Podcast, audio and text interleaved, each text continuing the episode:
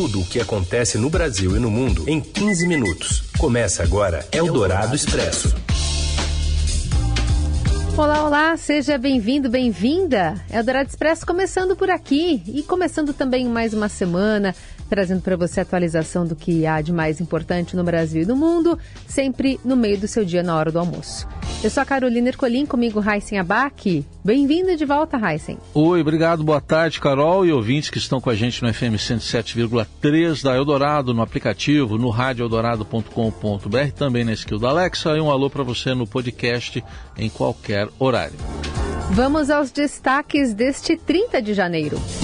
O governo decide usar recursos do Fundo Amazônia para socorrer os índios Yanomami em Roraima, vítimas de desnutrição e outras doenças. Reportagem do Estadão mostra que o ministro das Comunicações, Juscelino Filho, usou dinheiro do orçamento secreto em uma estrada que passa em frente à fazenda dele no Maranhão.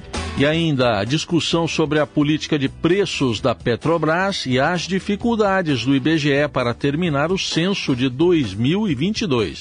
É o Dourado Expresso. Tudo o que acontece no Brasil e no mundo em 15 minutos. O chanceler alemão Olaf Scholz desembarca no Brasil para encontro com o presidente Lula.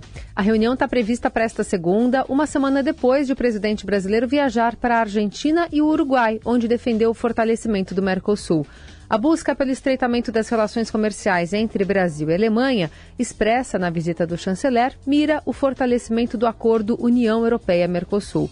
A importância do tema cresce na medida em que se estende o conflito na Ucrânia, que obriga os países europeus a encontrar alternativas para acesso às matérias-primas minerais necessárias à transição energética. E uma ministra alemã afirma que 200 milhões de euros serão disponibilizados em novas ações pelo meio ambiente. Mais informações vêm de Brasília, com a repórter do broadcast, Célia Fruff. Boa tarde, Célia. Boa tarde, Heisen. Boa tarde, Carol. A ministra federal da Cooperação Econômica e do Desenvolvimento da Alemanha, Svenja Schulz, anunciou hoje um total de 200 milhões de euros para serem usados pelo Brasil em ações de sustentabilidade. Ela está em Brasília, em visita oficial ao país. Esses recursos são todos empréstimos por meio de um banco que é como se fosse o nosso BNDES. Lá é chamado de KFW. Tem recursos para Fundo Garantidor de Eficiência Energética, para agricultores reflorestarem, para consultorias. Todos os empréstimos, de acordo com a ministra, serão feitos com juros reduzidos. Apenas hoje já foi anunciado um apoio aos estados da Amazônia em implementação de ações para maior proteção florestal no valor de 31 milhões de euros. Como já tinha adiantado o chanceler durante a posse do presidente Lula, também haverá liberação de 35 milhões de euros para o Fundo Amazônia, um fundo que havia sido interrompido durante o governo Bolsonaro e que agora ficará disponível para o Brasil novamente. A ministra do Meio Ambiente, Marina Silva, afirmou hoje que o governo federal vai utilizar recursos do Fundo Amazônia para ajudar o povo Yanomami. Os recursos do Fundo Amazônia, eles serão deslocados para ações emergenciais. Essas ações emergenciais, elas estão sendo tratadas em vários níveis, que envolve desde a questão de saúde, o tratamento ao problema da grave situação de fome que está assolando essas comunidades, a parte de segurança para que essas pessoas possam ficar em suas comunidades e isso tem a ver com as operações de desintrusão do garimpo criminoso dentro dessas comunidades. A ministra Marina Silva deu a declaração numa entrevista coletiva em Brasília após ter se reunido com a ministra Svenja Schultz. E o líder do governo no Congresso, senador Randolfo Rodrigues, defendeu hoje uma investigação sobre o possível genocídio contra indígenas da terra Yanomami em Roraima. Em entrevista à Rádio Eldorado, ele disse que a apuração de eventuais crimes deve responsabilizar todos, inclusive o ex-presidente Jair Bolsonaro e afirmou que uma CPI sobre a tragédia humanitária seria bem-vinda no Congresso. A CPI é uma possibilidade não descartada. Nesse atual momento, todo dia nós estamos noticiando operações da Polícia Federal. A reflexão que eu levo para o Congresso é se esse momento a CPI viria ajudar ou se não iria trazer problemas à própria investigação que está em curso. Essa é muito bem-vinda e eu creio que nós teremos e necessitamos fazer uma avaliação quanto antes. Porque neste caso específico do caso Yanomami, podemos ter tido a atuação ou a participação de hoje parlamentares, além das consequências do crime de genocídio. Todos os atores envolvidos, sobretudo aqueles que têm função pública para o aprofundamento da investigação, necessitará um acompanhamento de uma comissão parlamentar de inquérito. A nossa intenção, e eu creio que será possível, é já as instituições brasileiras responsabilizar atores do antigo governo, inclusive com a provável responsabilidade do ex-presidente da República pelo crime de genocídio. Já em relação a uma CPI sobre os atos golpistas de 8 de janeiro, o líder governista foi mais cauteloso, alegando que já há investigações da Polícia Federal em curso e com várias prisões realizadas. Na entrevista à Rádio Eldorado, Randolph ainda previu as reeleições de Arthur Lira e Rodrigo Pacheco para as presidências da Câmara e do Senado. Nesta segunda, o presidente da República, Luiz Inácio Lula da Silva, ainda sobre a questão dos Yanomami, se reuniu com ministros para discutir a situação do povo Yanomami pouco mais de uma semana após a visita do petista à terra indígena. Eldorado Expresso. Ministro admite uso de orçamento secreto em estrada que passa em frente à própria fazenda. A Júlia Afonso, uma das responsáveis pela apuração exclusiva do Estadão, traz mais detalhes de Brasília. Boa tarde, Júlia. Boa tarde, Carol, Heisen e ouvintes.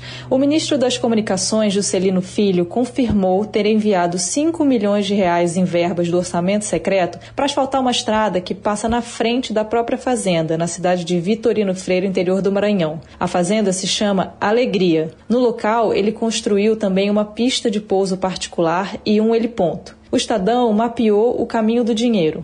Todo o percurso liga pessoas da intimidade do ministro. A pedido dele, os recursos foram parar na cidade que tem sua irmã como prefeita. A empresa contratada pelo município para tocar a obra é de um conhecido de longa data. Segundo o APF, a Construservice pertence ao empresário Eduardo Barros Costa, o Eduardo Imperador. Juscelino Filho foi escolhido pelo presidente Luiz Inácio Lula da Silva para comandar uma das principais pastas do governo, com um orçamento de 3 bilhões de reais. O atual ministro é deputado licenciado. Até o ano passado, Juscelino era um deputado federal do Baixo Clero. Agora ele foi eleito para o terceiro mandato. Ele nunca teve muita influência nas discussões nacionais, muito menos no setor de radiodifusão que agora ele comanda. Tinha força, porém, no Centrão, o bloco de partidos que dá as cartas do poder. Nos últimos quatro anos, apresentou seis projetos de lei, entre eles o que estabelece o Dia Nacional do Cavalo, um animal criado em suas terras. A proximidade com o Centrão, que apoiou o então presidente Jair Bolsonaro em troca do orçamento secreto, não só alçou Juscelino a condição daqueles políticos que mais manejaram recursos do esquema, como levou ao primeiro escalão do governo Lula. O Estadão conseguiu identificar 50 milhões do orçamento secreto manejados pelo deputado federal e agora ministro. Desses, 16 milhões foram para Vitorino Freire. Sua família tem dezenas de fazendas na cidade e ao menos oito foram beneficiadas pela estrada que ele mandou asfaltar com verba pública.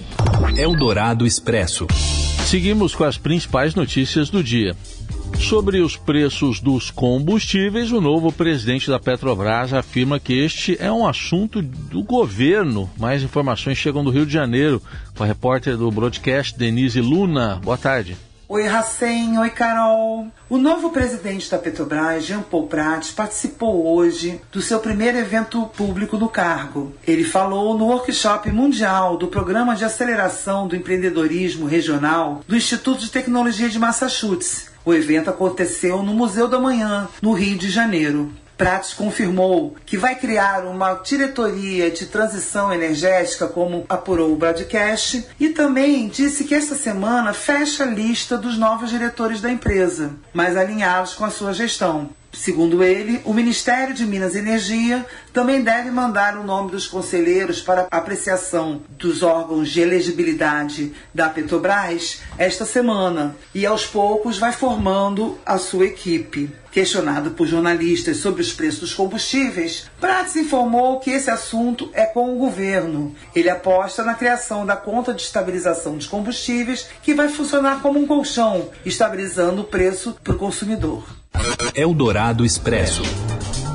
Recenseadores do IBGE coletam dados de moradores até em sauna para tentar concluir o censo de 2022. Um dos responsáveis pela apuração especial é do Vinícius Neder. Boa tarde. Boa tarde, Carol. Boa tarde, Heisen. Os sucessivos atrasos na coleta de informações deixaram a conclusão do censo 2022 para 2023. Pelo cronograma inicial, a coleta de informações seria de 1 de agosto ao fim de outubro do ano passado, período no qual um batalhão de 180 mil recenseadores deveria ter visitado todos os domicílios de norte a sul do país. Atualmente, com quase seis meses de trabalho de campo, ainda falta visitar 13,5% das áreas determinadas pelo Instituto Brasileiro de Geografia e Estatística, o IBGE, responsável pela pesquisa. A Covid-19 foi o principal motivo para adiar o censo de 2020. A maior pesquisa demográfica do país deveria ter sido feita naquele ano, o mesmo em que a pandemia se abateu sobre o mundo. Só que os problemas já estavam anunciados desde antes, no início do governo Bolsonaro, em 2019. A decisão de cortar o orçamento do censo levou o então ministro da Economia, Paulo Guedes, a pedir uma pesquisa simplificada. A combinação da pandemia com cortes orçamentários causou problemas. Foi preciso que uma decisão do Supremo Tribunal Federal, o STF, determinasse ao governo federal destinar os recursos para o censo. Com isso, o IBGE se preparou para ir a campo em 2022. Segundo o Instituto, o principal motivo para os atrasos no trabalho de campo foi a dificuldade em contratar recenseadores. Os que estão no trabalho de campo lutam para conseguir fazer as entrevistas domicílio a domicílio. O recenseador Wesley Mendonça, de 24 anos, relatou problemas com a desconfiança das pessoas e com a polarização política. Na semana passada, o Estadão acompanhou o trabalho de Mendonça por um dia. Na ocasião, apenas em um terço dos lares visitados em Gianópolis, bairro nobre da capital, os moradores toparam responder ao questionário. Uma das saídas de Mendonça é apelar para a criatividade. Num dos condomínios, ele foi atrás dos moradores na sauna. Eldorado Expresso. A defesa de Daniel Alves entra com recurso para tentar tirar o jogador da prisão preventiva na Espanha. Mais detalhes, Robson Morelli. Olá, amigos. Hoje eu quero falar do caso Daniel Alves. A defesa do jogador entrou com recurso para tirá-lo da prisão preventiva. Todo mundo sabe, Daniel Alves é acusado de abuso sexual por uma garota de 23 anos, cumpre uma prisão preventiva em Barcelona e agora tem o pedido de recurso para cumprir essa prisão preventiva em liberdade em sua casa na cidade espanhola. Esse pedido conta com mais de 20 páginas e a expectativa é que o jogador seja liberado em até 30 dias caso a Justiça da Espanha entenda que isso é possível. Existe uma preocupação muito grande de que ele deixe a Espanha, volte para o Brasil e aí ele não será extraditado, porque o Brasil tem um acordo de não extraditar cidadãos brasileiros. Ele apresentou essa documentação no juizado de instrução 15 de Barcelona. Esse recurso prevê que ele responda à acusação, ainda é uma acusação, e o processo em liberdade. A informação é do jornal Eu Periódico. Ele foi acusado de agressão sexual contra uma mulher, como disse, de 23 anos, na madrugada do dia 30 de dezembro, em uma casa noturna da cidade de Barcelona. Ele teve já passagem por Barcelona, São Paulo, seleção brasileira, entre outros clubes. O seu contrato com o Clube do México foi rompido em função desse episódio e o jogador hoje se encontra recluso no presídio Bryans 2. A sua mãe está em Barcelona. Daniel se recusou a vê-la dentro do presídio, está conversando por telefone com a sua mãe, mas não quer que ela o veja preso. Se a justiça aceitar o pedido dos seus advogados, ele vai para casa e sim ele encontra com a sua mãe. Eldorado Expresso.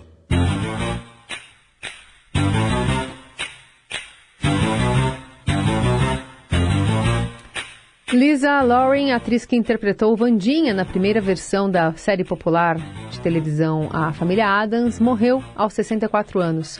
A informação é do The Hollywood Reporter.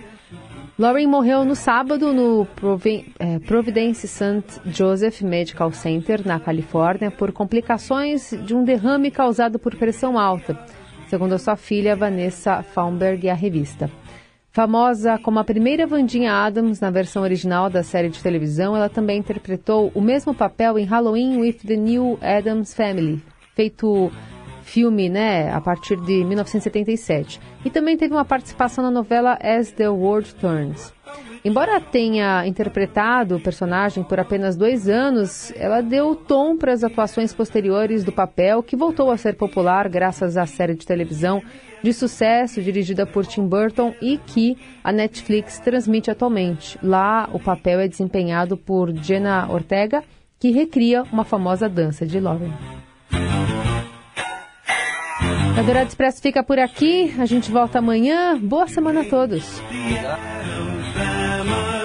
Obrigado, gente. Até amanhã. Você ouviu Eldorado Expresso tudo o que acontece no Brasil e no mundo em 15 minutos.